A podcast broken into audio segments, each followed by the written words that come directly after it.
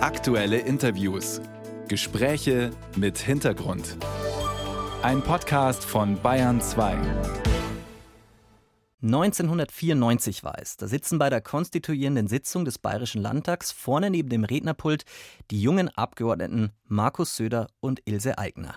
Es ist Tradition, dass die jüngsten Abgeordneten im neuen Landtag ganz vorne sitzen als Schriftführer. Knapp 30 Jahre später ist und bleibt Markus Söder Ministerpräsident. Ilse Aigner wird wohl heute in der konstituierenden Sitzung als dessen Landtagspräsidentin bestätigt. Gleich der erste Sitzungstag könnte es in sich haben. Kommt der per Haftbefehl gesuchte AfD-Politiker Daniel Halemba? Kommt es gar zu einer Verhaftung im Landtag? Und wird es einen AfD-Landtagsvizepräsidenten geben?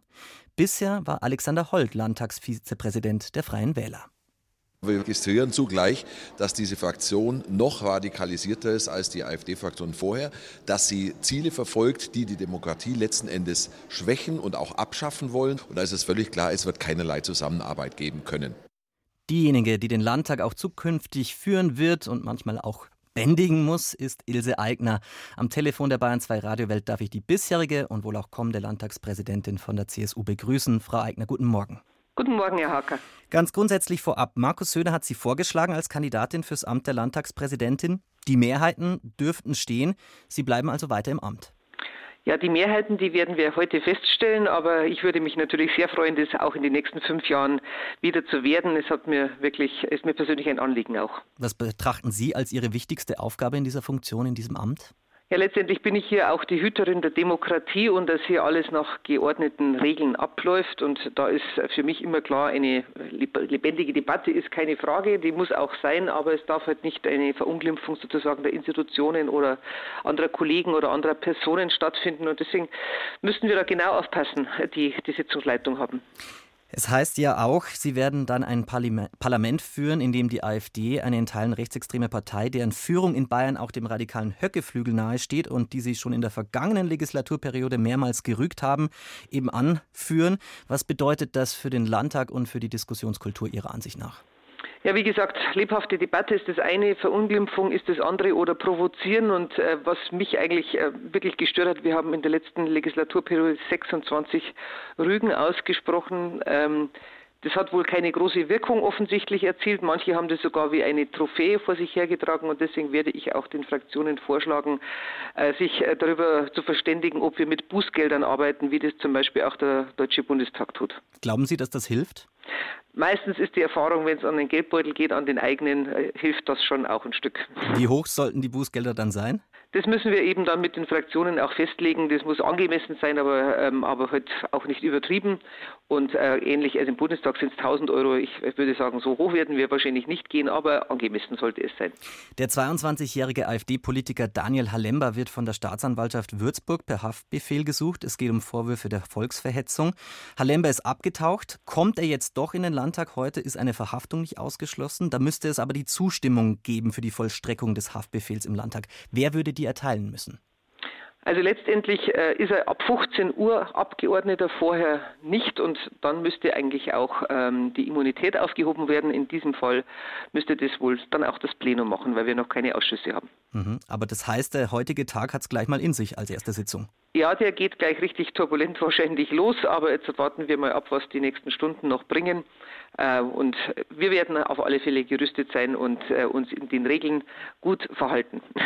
Ein großer Punkt auf der Tagesordnung ist natürlich auch Ihre Wahl, die Wahl des Präsidiums und die Wahl der Landtagsvizepräsidenten. Wird es diesmal einen AfD-Vizepräsidenten geben? Das wird eine Wahl entscheiden, ist übrigens in der Verfassung sogar festgelegt, dass es eine Wahl ist und keine Benennung. Und äh, jeder muss Gegenstimmen aushalten, auch ich muss Gegenstimmen aushalten, aller Voraussicht nach. Das ist das Wesen einer Wahl und gewählt ist, wer die Mehrheit der Stimmen erhält. Und wie fänden Sie es, wenn es wieder keine Mehrheit gibt?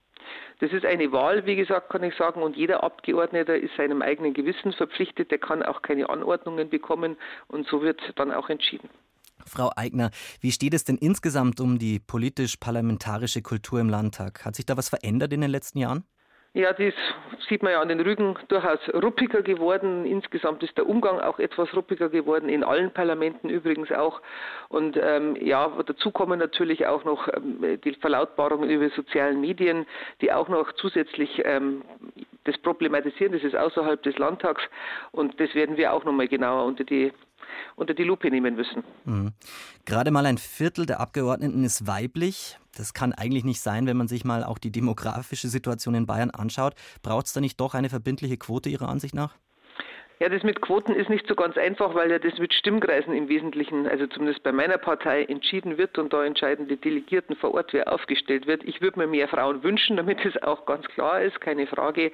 Aber auf der anderen Seite muss ich auch sagen, ich vertrete meinen Stimmkreis und damit auch die Männer in diesem Stimmkreis, auch anderen Alters. Äh, und äh, also ich muss für alle Abgeordneten auch da sein, äh, mhm. für alle Bürgerinnen und Bürger. Entschuldigung. Mhm. Die zurückliegende Wahlperiode, Legislaturperiode war ja auch für Sie sehr fordernd. Die Corona-Pandemie, die Folgen der Ukraine-Krieg und dessen Folgen, mehrere Untersuchungsausschüsse im Parlament. Was erhoffen Sie sich denn von der kommenden Legislaturperiode?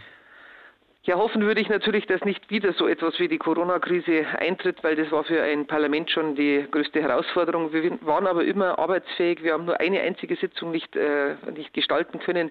Das war mir persönlich immer wichtig. Wir haben auch äh, intensiv diskutiert. Also das hoffe ich aber trotzdem, dass das nicht doch mal vorkommt. Ansonsten weiß man das nie am Beginn einer Legislaturperiode, was für Schwierigkeiten momentan wieder auf uns zukommen und welche Auswirkungen das auch auf die Parlamente hat.